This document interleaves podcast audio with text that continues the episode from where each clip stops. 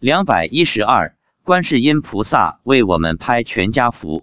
发表日期：二零一一年八月二十七日。八月二十一日，星期日，我们差不多七点半到的山脚下。刚出家门，妻子就对我说天上有五朵莲花，你看到没有？：“我说，我看不到。登完山回家时，我问起了有关情况。他说，今天人很多，还是来了十五万，诸佛菩萨都来了。妻子说。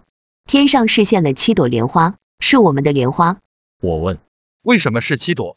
他说，一朵你的，一朵我的，一朵儿子的，一朵你母亲的，一朵你父亲的，还有两朵预留。不知道是谁的。我听完介绍非常高兴，未来全家人能够在极乐世界团聚，真是太好了。我问，我们的莲花有多大？他说，直径跟马路一样宽，差不多有十五至二十米，我说，儿子的呢？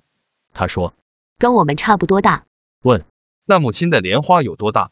他说，有小轿车的轮子那么大，父亲的莲花有多大？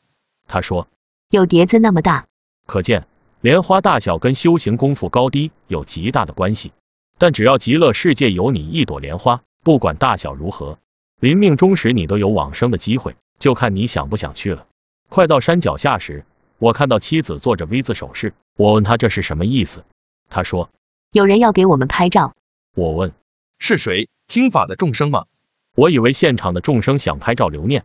他说，不是，是儿子想拍照，拍一张一家三口的照片，是观世音菩萨给我们拍的。我说，我们登山满身大汗，衣服都湿透了，拍出来不好看。怎么不改天拍？